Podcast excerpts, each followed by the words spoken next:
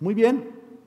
Acompáñeme, mi hermano, mi hermana, a leer la palabra de Dios. Vamos eh, a, abrir nuestras Biblias en Mateo 12, del 22 eh, al 32. Por favor. Mateo 12, del 22 al 32. Ahí es donde nos habíamos quedado y vamos a seguir. Eh, vamos a continuar con el Evangelio de Mateo que estamos estudiando en esta serie que se llama Rey Jesús. Dice el versículo 22, un día le llevaron un endemoniado que estaba ciego y mudo y Jesús lo sanó de modo que pudo ver y hablar. Toda la gente se quedó asombrada y decía, ¿no será este el hijo de David? Pero al oírlo los fariseos dijeron, este no expulsa a los demonios, sino por medio de Belcebú, príncipe de los demonios. Jesús conocía sus pensamientos y les dijo, todo reino dividido contra sí mismo quedará asolado. Y toda ciudad o familia dividida contra sí misma no se mantendrá en pie. Y si Satanás expulsa a Satanás, está dividido contra sí mismo. ¿Cómo puede entonces mantenerse en pie su reino? Ahora bien, si yo expulso a los demonios por medio de Belcebú, los seguidores de ustedes por medio de quién los expulsan. Por eso ellos mismos los juzgarán a ustedes. En cambio, si expulso a los demonios por medio del Espíritu de Dios, eso significa que el reino de Dios ha llegado a ustedes. ¿O cómo puede entrar alguien en la casa de un hombre fuerte y arrebatarle sus bienes? A menos que primero lo ate. Solo entonces podrá robar su casa. El que no está de mi parte está contra mí, y el que conmigo recoge, esparce. Por eso les digo que a todos se les, pondrá, se les podrá perdonar todo pecado y toda blasfemia, pero la blasfemia contra el Espíritu no le perdonará a nadie. A cualquiera que pronuncie alguna palabra contra el Hijo del Hombre se le perdonará, pero el que hable contra el Espíritu Santo no tendrá perdón ni en este mundo ni en el venidero. Acompáñenme a orar, por favor, mis hermanos. Señor, te damos muchas gracias por lo que tú haces en nuestra vida. Padre, ahora estamos en este tiempo esperando Seguramente nos has estado hablando, Señor, a través de los cantos, eh, a través, Señor, de participar en la cena del Señor.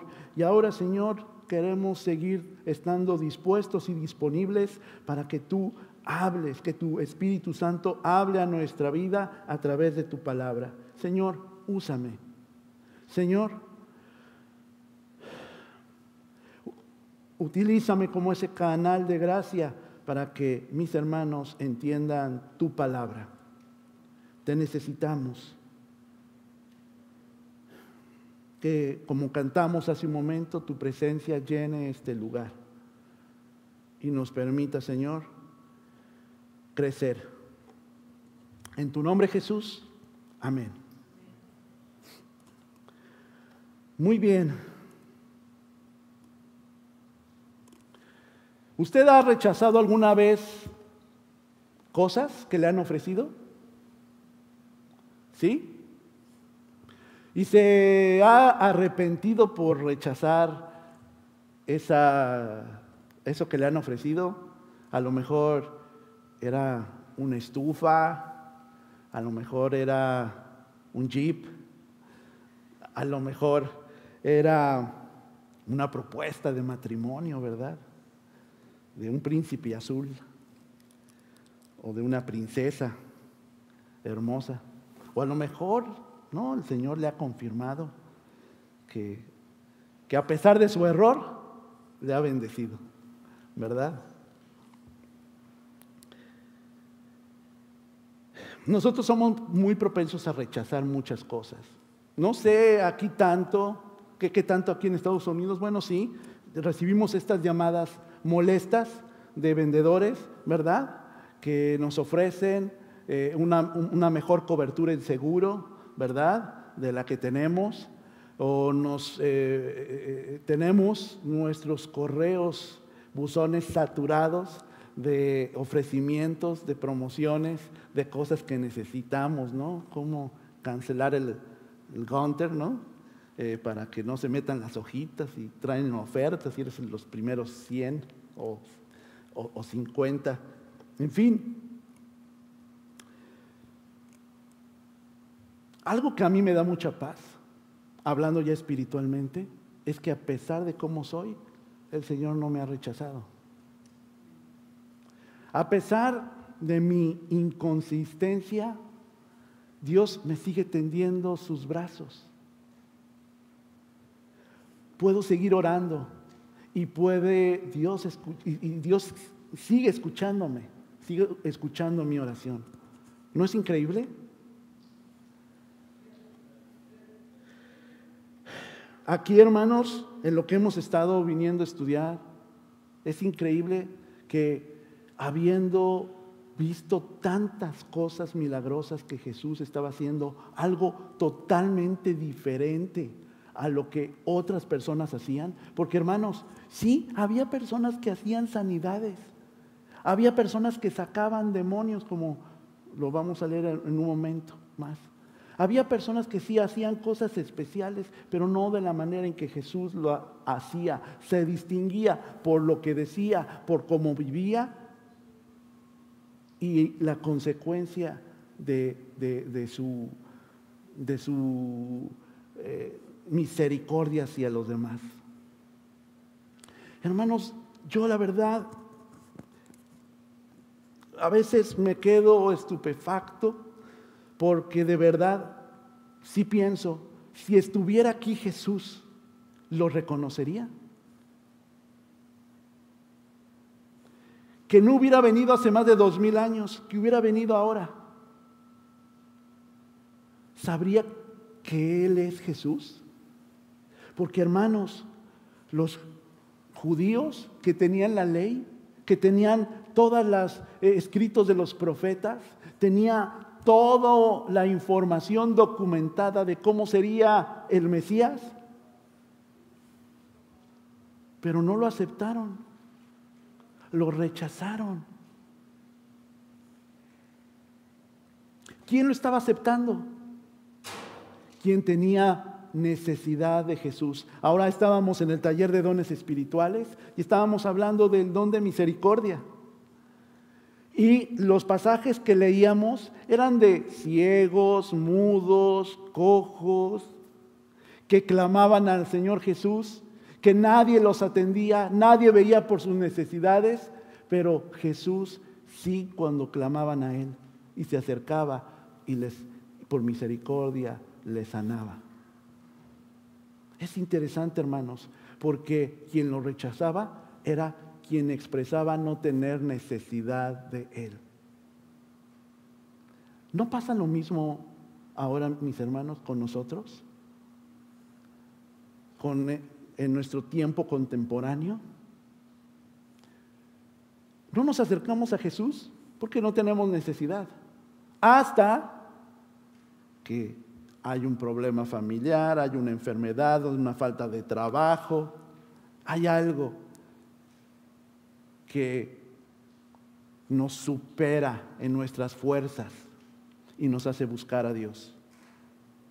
Pero hermanos, hemos estado a través de este estudio de, Mateo viendo que debemos tener necesidad de Jesús siempre. No solamente cuando las cosas están mal. porque cuando las cosas están bien, no le buscamos, no somos constantes, no somos buenos diezmadores, no somos personas que estamos presentes, eh, no estamos ahí ocupando un tiempo para que por lo menos nuestra familia ore a la hora de la comida. Porque Dios ya no es parte de nuestra vida.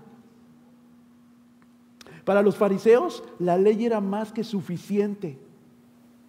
Al tener su preciada ley, ya no necesitaban a nadie menos al Mesías, aunque lo esperaban. Es contradictorio, ¿cierto? Nosotros esperamos a Jesús, pero hermanos, nosotros podemos hacer la obra que nos dejó Jesús a través de su Espíritu Santo y podemos seguir creciendo en Él si deseamos seguirle.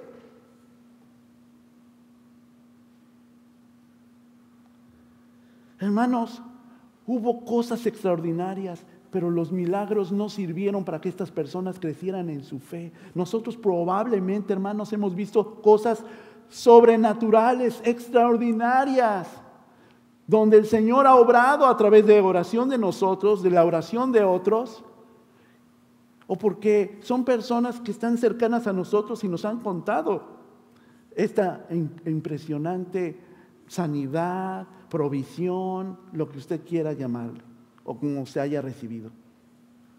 Pero eso le ha ayudado en su fe. A lo mejor le ha sorprendido, se han sentido agradecidos. ¿Pero eso lo ha hecho un mayor cristiano? No, yo creo que no, mis hermanos. El milagro es para la persona que lo recibe en las condiciones que el Señor sabe cómo hacerlo. Por eso pasan cosas y no nos sorprenden. Esto es lo que estaba pasando con ellos. Había habido milagros, pruebas convincentes, hermanos, para los judíos, para identificar al Mesías. Hermanos, ¿se acuerdan cuando leímos en Mateo 11, 20, 24 sobre estas tres ciudades donde Jesús hizo la mayoría, donde están narrados en los evangelios de sus milagros. ¿Y qué pasó con estas ciudades? Corazín, Bethsaida. ¿Qué pasó? Hermanos, dos de ellas ya no existen. Ya no están en el mapa contemporáneo, uno ve y ya no hay vestigios, ni en una de ellas ni siquiera vestigios arqueológicos de que existió ahí una ciudad, pero tenemos documentado que sí hubo una ciudad. Se hicieron grandes milagros, pero la gente no creyó y la ciudad terminó por desaparecer. No se arrepintieron a pesar de ser testigos de la gran mayoría de esos milagros que Jesús hizo. Y también fueron testigos los mismos fariseos. Algo tan sorprendente como que un demonio abandonara el cuerpo de una persona poseída, hermanos. Era algo grande, algo que no era muy común visto ante los ojos y que esta persona sanara. Eso era un anuncio de que el reino de Dios había llegado, como lo explicará Jesús más adelante. Hermanos, pero los corazones estaban bien endurecidos contra la identidad de Jesús. Estaban más ciegos que el mismo hombre que leímos en este pasaje y que recobró la vista y que fue sanado y que fue expulsado ese demonio. Dice en el versículo 23, en, otro, en otra versión, que la gente estaba tan asombrada de lo que Jesús hacía y se preguntaba, ¿será Jesús el Mesías que Dios prometió para salvarnos? ¿Sí, sí será? ¿Sí será Jesús? Realmente esta pregunta, hermanos, si uno ve la traducción como está hecha en el griego, esta dice, yo creo que no es Jesús. O sea, hacen una pregunta retórica. Una pregunta retórica quiere decir que en la misma pregunta viene la respuesta. Entonces ellos estaban aseverando que no era Jesús, pero como que les da un poquito de duda. No creo que este sea Jesús, porque vimos en anteriores pasajes que tenían una expectativa de Jesús diferente. Eso fue lo que vimos el domingo pasado, porque los fariseos eh, hicieron que el elegido, que el Mesías fuera un gran soldado que los iba a libertar de las cadenas opresoras de todos los imperios invasores que transcurrieron en la historia después de Salomón hasta ese momento. Porque ellos esperaban a un gran guerrero, alguien que los iba a libertar. No, estaban esperando de su corazón o de su alma, sino de la esclavitud no sobre el pecado, sino para ya no seguir pagando impuestos, para tener un terrenito ahí cerca de entre Belén y el otro pueblo. Ellos no estaban, ellos esperaban otra cosa de Jesús. Y, platicamos el domingo pasado, ¿cierto, hermanos? Que a veces nosotros pensamos que Jesús es alguien que tiene que cumplir con mis deseos, satisfacer rápidamente mis necesidades, porque si no, entonces Jesús no me entiende, Jesús no está de mi lado. Jesús no es un genio de la lámpara, decíamos el domingo pasado, ¿se acuerdan? Que hacemos nuestros deseos en forma de oración para que Él las cumpla. No. Jesús no era su identidad, no era su propósito, Él no vino a eso. Él vino a darnos vida y vida en abundancia, vida eterna. Él vino a darnos propósito, seguridad y esperanza. No dependiendo de lo que tenemos alrededor o de lo que se nos ha quitado en caso de salud o de otras situaciones. Eh, materiales. Jesús es nuestra paz, vino a darnos paz, vino a darnos alegría, vino a darnos gozo para vivir en esta tierra como sus mensajeros de esa gracia divina. Hermanos, el reino de Dios se estaba inaugurando hace más de dos mil años cuando vino Jesús. Ya existe, ya está aquí el reino de Dios, hermanos. Está, pero todavía no porque esperamos que regrese nuestro Señor Jesucristo, pero ya experimentamos ese poder que Jesús delegó a sus discípulos. Y recibiréis poder y serán mis testigos, dice Hechos 1.8, en Judea, en Samaria y hasta lo último de la tierra. Eso es lo que necesitamos saber, esto es lo que necesitamos experimentar y es lo que necesitamos que la gente sepa.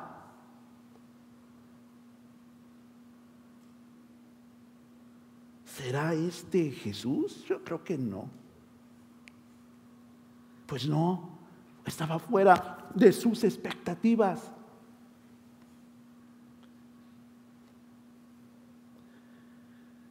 Dice otra versión en el versículo 25, que Jesús se dio cuenta de lo que ellos pensaban hablando de los fariseos, y les dijo, si los habitantes de un país se pelean entre ellos, el, país quedará destruido. Si los habitantes de una ciudad se pelean unos contra otros, la ciudad quedará en ruinas. Y si los miembros de una familia se pelean entre ellos mismos, se destruirá la familia. Dice, si Satanás lucha contra él mismo, destruirá su propio reino. Pues no. No le creían que él fuera el Mesías o no querían reconocerlo, aunque había habido evidencias claras de que él era el Hijo de Dios. Pero fíjense lo que provoca el pecado, mis hermanos. Y por eso tenemos que huir, patitas, ¿para qué las quiero? Diría mi madre. Fíjense lo que hace el pecado. Dice, los habitantes de un país, si se pelean entre ellos, lo más probable es que ese país sufra hasta el punto de desaparecer, las guerras civiles. El país dice queda destruido. Si los habitantes de una ciudad se pelean unos con otros, la ciudad quedará en ruinas. No hay, nadie quiere vivir en un lugar en donde no hay servicios de agua, donde no hay servicios de luz, ¿o sí? Pregunten, no por una situación de pecado, que quién sabe, ¿verdad? La Florida, ¿cómo está ahora por el eh, eh, huracán Ian? La gente experimentó la fuerza de ese huracán en Puerto Rico, ¿verdad? Y no sé si ya restablecieron en Puerto Rico ya los servicios de, luz y de electricidad, ya van, eh, después de que pasó ya hace unas semanas, aquí siguen ahí sin luz y pues uno necesita esos servicios, ¿cierto? Nadie quiere vivir en alguien en una ciudad destruida. Y si los miembros de una familia se pelean entre ellos mismos, se destruirá la familia. Causa dolor, un desgarro cuando hay conflicto entre la misma familia. Se parte. Mi, esposa A veces me, me, me platica de algunos de sus alumnos, los cuales sus padres están separados, ellos siendo pequeños, y son los más conflictivos, son los más tremendos, o son los más distraídos o los más tristes, que piensan en cómo hacerse daño, porque su familia se rompió. Jesús les dice, si yo fuera de Satanás, ¿cómo voy a poder yo destruir mi propio reino si yo lo que quiero es que prospere? Este reino que no es de armas, sino es de vidas transformadas y cambiadas. Pero al mantener nosotros el pecado en nuestra vida, es lo que nosotros estamos manteniendo, que eso no prospere, sino que sea destrucción en un futuro.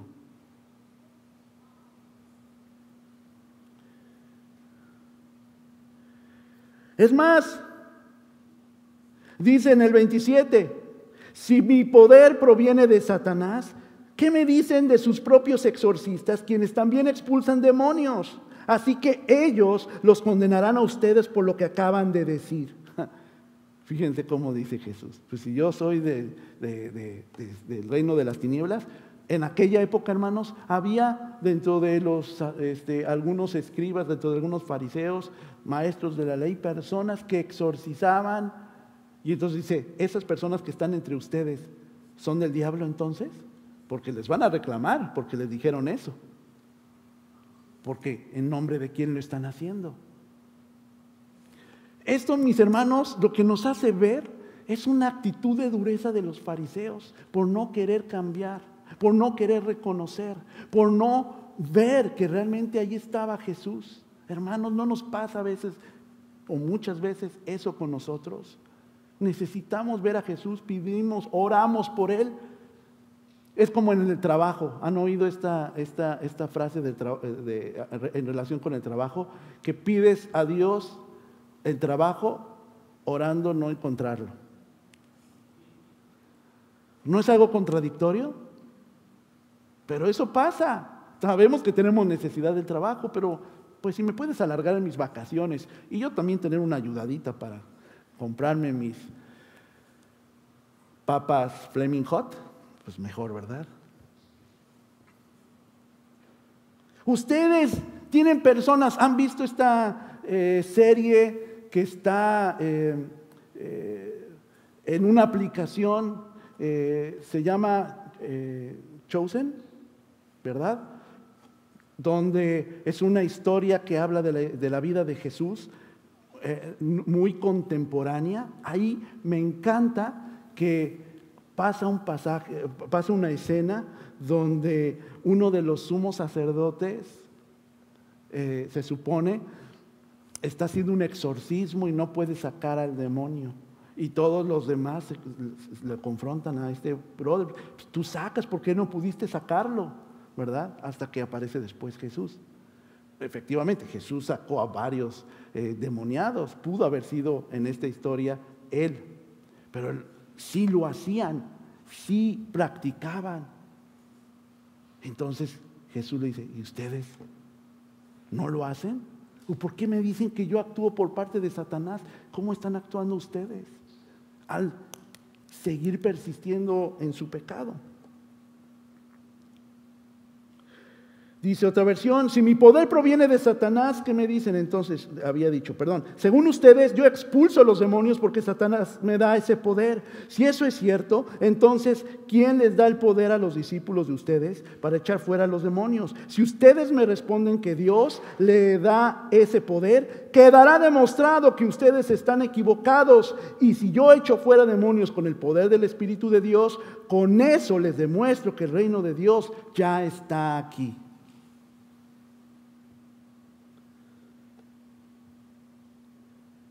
Mis hermanos, Jesús es más fuerte que cualquier otra cosa, mis hermanos. Por eso después viene este otro ejemplo que viene en el versículo 29. ¿No? Dice, ¿o cómo puede entrar alguien en la casa de un hombre fuerte y arrebatarle sus bienes, a menos que primero lo ate? Solo entonces podrá robar su casa. Bueno, Jesús no quiere robar la casa de nadie, pero lo que quiere ilustrar con este ejemplo es que yo estoy echando los demonios por el Espíritu de Dios. Y si está el sujeto endemoniado es porque está en manos de Satanás, del pecado. Pero fíjense cómo es el Hijo de Dios que tiene este poder y autoridad que puede entrar y echar ese demonio fuera de la casa que simbolizaba el endemoniado en sí. Hermanos, nuestro, tenemos un Dios sí poderoso espiritualmente hablando. Por eso, mi hermano, cuando usted entrega su vida y usted se le hace difícil dejar ese pecado que lo sigue manteniendo esclavo, deje de luchar en sus fuerzas, en sus medios.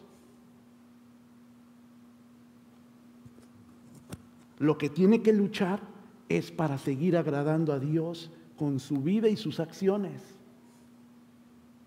No puedo, es complicado, pastor. Hemos leído muchísimos ejemplos de cosas que Jesús hizo, ¿cierto?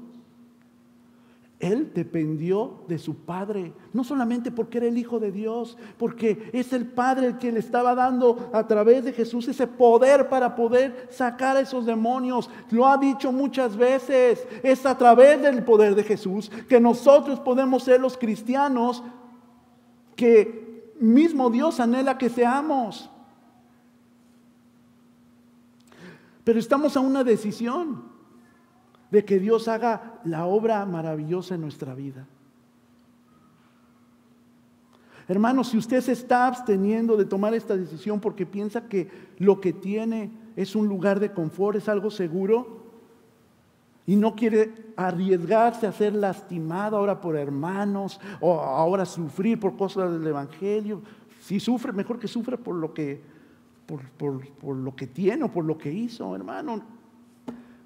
Este, yo no podría ver el Evangelio como un lugar de sufrimiento, porque es un lugar de paz, de fortaleza, que aún cuando nuestra tormenta esté zarandeándose de un lado para el otro, como pasó con los discípulos cuando Jesús estaba durmiendo en ella, Sabemos que aunque parece que está dormido el Señor y no nos puede contestar en ese momento de crisis, el Señor se parará y con su autoridad parará la tormenta. Ese es el Dios del que creemos, no un Dios que es tan débil como nosotros. Dios no es como nosotros, aunque sí somos nosotros como a imagen y semejanza de Dios. Somos su creación, pero Él no tiene nuestra debilidad. Dios es poderoso, hermanos, y puede sacarnos de esa miseria, de ese conformismo. Él tiene el poder.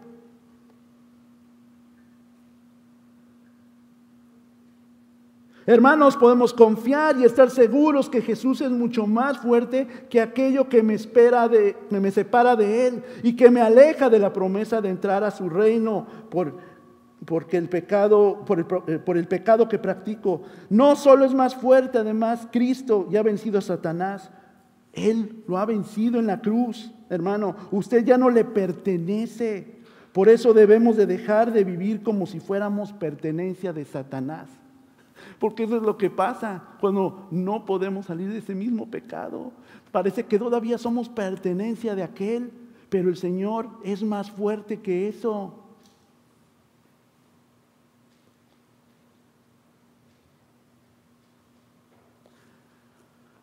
Jesús dice en el versículo 30, el que no está conmigo está en mi contra. Y el que no me ayuda a recoger la cosecha, la desparrama. Con Jesús, hermanos, no hay término medio. Los fariseos habían determinado que no era el Mesías, de manera que entonces, si no creían en él, estaban en su contra. Fíjense, hermanos, si nosotros actuamos como no creyentes, aunque digamos que lo somos, pues realmente no estamos a favor de Cristo, estamos en contra de Cristo. Porque no creemos que el poder que el Espíritu puede tener en nuestra vida sea suficiente. A las multitudes se les ha ofrecido muchas oportunidades a aquellas que estaban en aquel momento escuchando el mensaje de Jesús, siendo sanadas. Muchas oportunidades de arrepentirse y de entrar en el reino de Dios. Pero su día de oportunidad, hermanos, no iba a durar y no durará mucho tiempo más. Un autor, un comentarista que consulté, dice esto. Negarse a decidirse positivamente por Jesús es ya haber decidido en su contra. Estar en su contra. El que no está de mi parte, dice otra versión, está contra mí. El que no me ayuda a traer a otros para que me sigan, es como si los estuviera ahuyentando.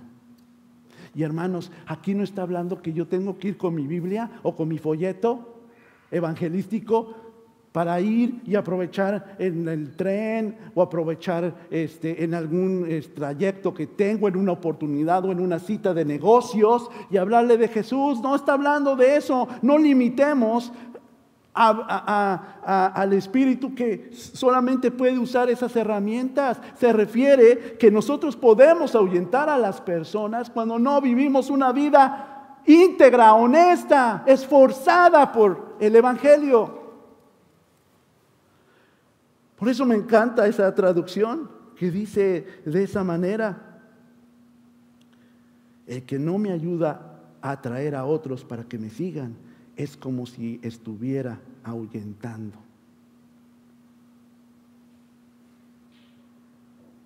Hermanos, ¿cuál es entonces el pecado que no será perdonado? Y hemos oído tantos estudios y oído tantos sermones en, estas, en, las tantas plataformas que ahora tenemos y que de veras, hermanos, yo les pido que tengan, sean selectivos, tengan cuidado de a veces lo que escuchan. Eh, es, hermanos, lo que el pecado que no será perdonado, la obstinada negativa a prestar atención a la convicción del Espíritu Santo y a aceptar el perdón de pecados que Cristo, que Cristo ofrece, mis hermanos. Fíjense, a los líderes de Israel, Jesús les había dado todas esas pruebas que podían esperar, que conocían en la ley, que ellos estaban viendo con sus ojos. El ministerio de Juan, el testimonio del Padre, las profecías del Antiguo Testamento, su propia vida, su propio testimonio de Jesús. Y cómo el Espíritu Santo se volvió real en las personas que estaban esperándolo, hablando diferentes idiomas, pero entendiéndose entre todos en el día del Pentecostés. Pero eso no fue suficiente para los fariseos y hoy en día tampoco parece ser suficiente para nosotros.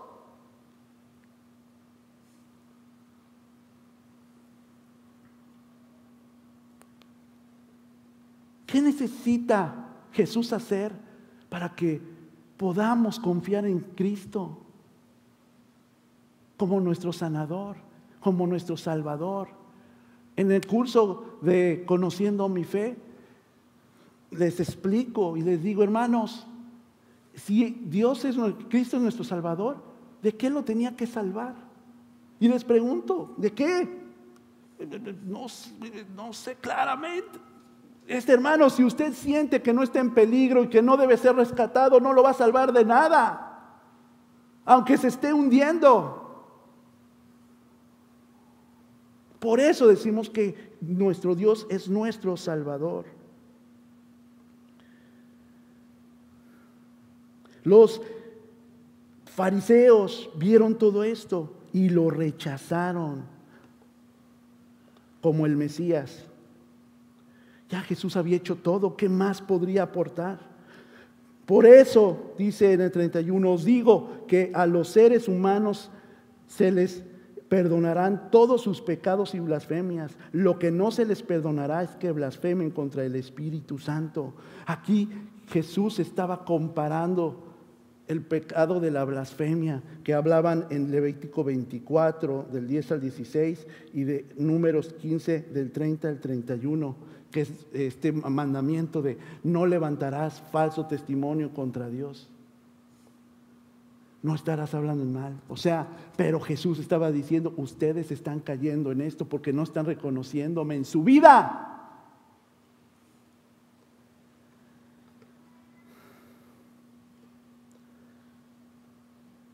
La obra activa del Espíritu Santo en nuestra vida, hermanos, constituye una prueba de que el reino de Dios está presente. Por tanto, hablar contra el Espíritu Santo es blasfemar a Dios.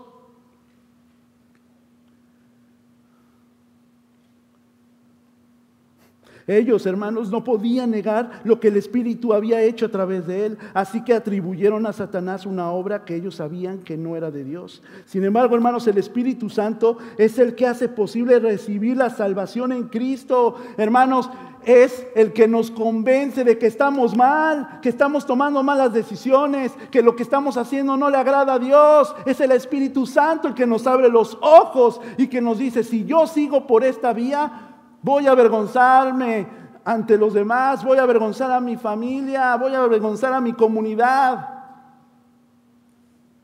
El Espíritu Santo clama, grita, cambia, confía en mí. Sigue a Cristo. Cada vez que nosotros estamos rechazando a Dios y los cambios que puede ser a nuestra vida, estamos ofendiendo al Espíritu Santo.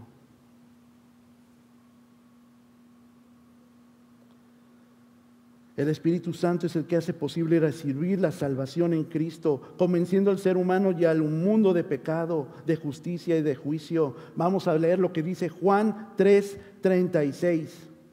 Juan 3:36.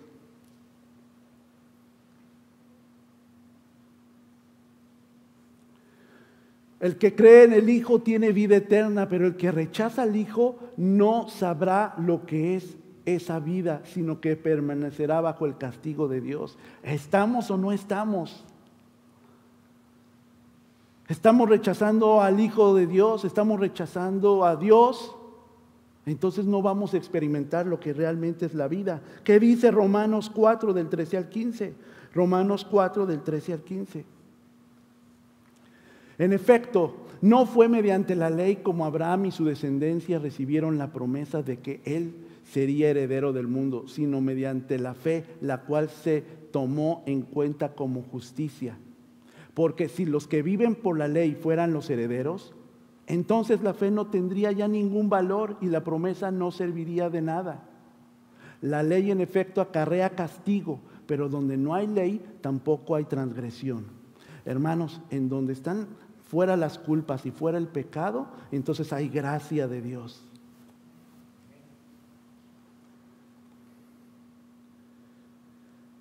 Dice les aseguro en esta otra versión que Dios les perdonará cualquier pecado y todo lo malo que digan. Aun si dicen algo contra mí, que soy el Hijo del Hombre, Dios los perdonará.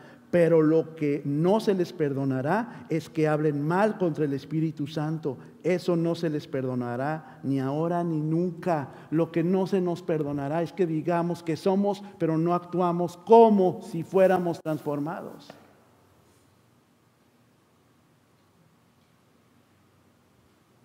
En un momento de crisis, en un momento de dolor, podemos decir, ay Jesús, tú me has abandonado, ni te ocupas de mí.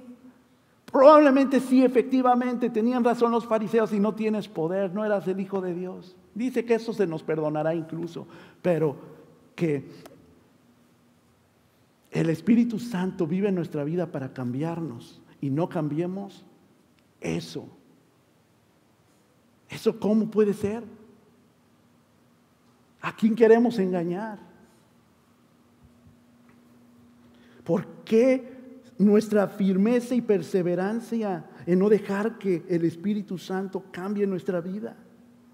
El perdón, hermanos, no era posible para aquellos fariseos quienes presenciaron sus milagros, conocían la verdad de sus afirmaciones y aún así blasfemaron contra el Espíritu Santo porque ello había rechazado ya cualquier posible revelación.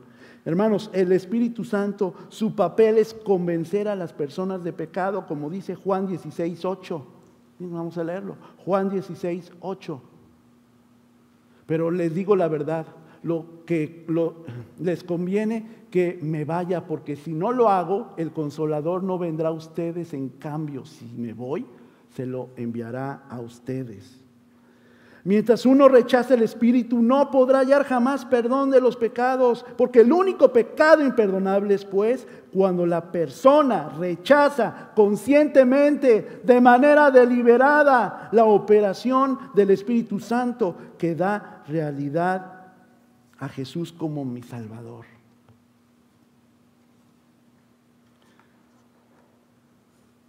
Hermano, hermana, aprendamos de los ejemplos del pasado. Los fariseos con todo su conocimiento, con toda su gracia, porque incluso hasta podían sacar demonios y con muchas otras virtudes no pudieron ver a Jesús en él, al Mesías. No podían ver que el Espíritu estaba actuando en los enfermos que eran sanados ante sus ojos. Al contrario de eso, lo que estaban viendo eran pretextos para matarlo. Así nosotros estamos buscando pretextos para alejarnos de Dios, para alejarnos de la comunidad, de su iglesia. Estamos buscando pretextos para no cambiar. Este ahorita me siento mal de salud, Dios, bien quebrado, y yo lo entiendo. Porque en estas semanas que estuve muy malo, la verdad no tienes ganas de trabajar, de hablar, hacer una llamada para pastorear a otros. Te sientes mal. Pero esa es lo que precisamente la distracción de aquel que ya no al cual ya no le pertenezco para que deje de trabajar la obra del Espíritu Santo en mi vida.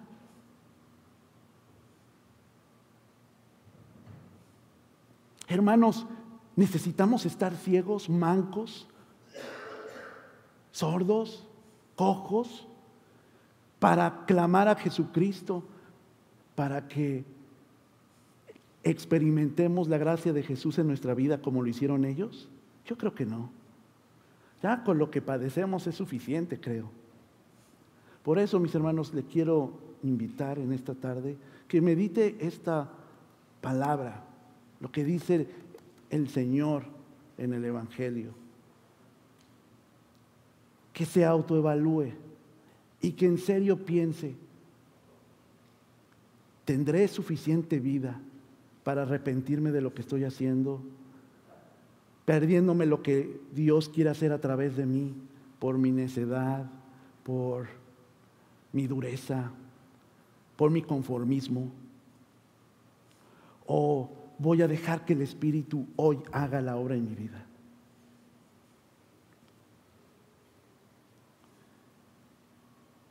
Me, me acompaña a orar.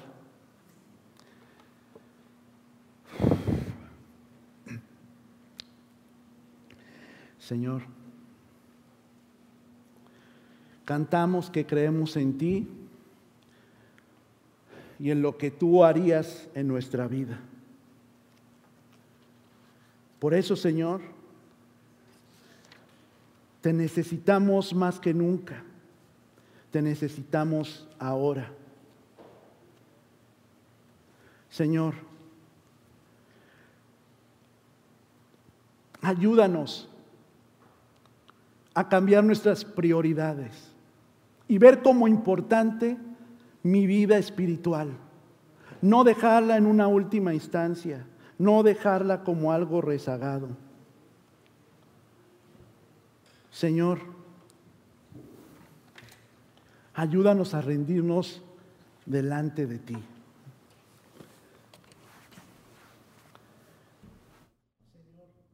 ayúdanos a confiar en ti. Ayúdanos, Señor, a confiar en ti. Señor, a ver tu rostro, a confiar, Señor, que tu gracia puede llenarnos y transformarnos. Inúndanos, Señor, como cantaremos en un momento, de esa gracia que tú nos das. Te lo pedimos, Señor. Atiende a nuestra súplica. Haznos entender, Señor, que lo más valioso es confiar en ti.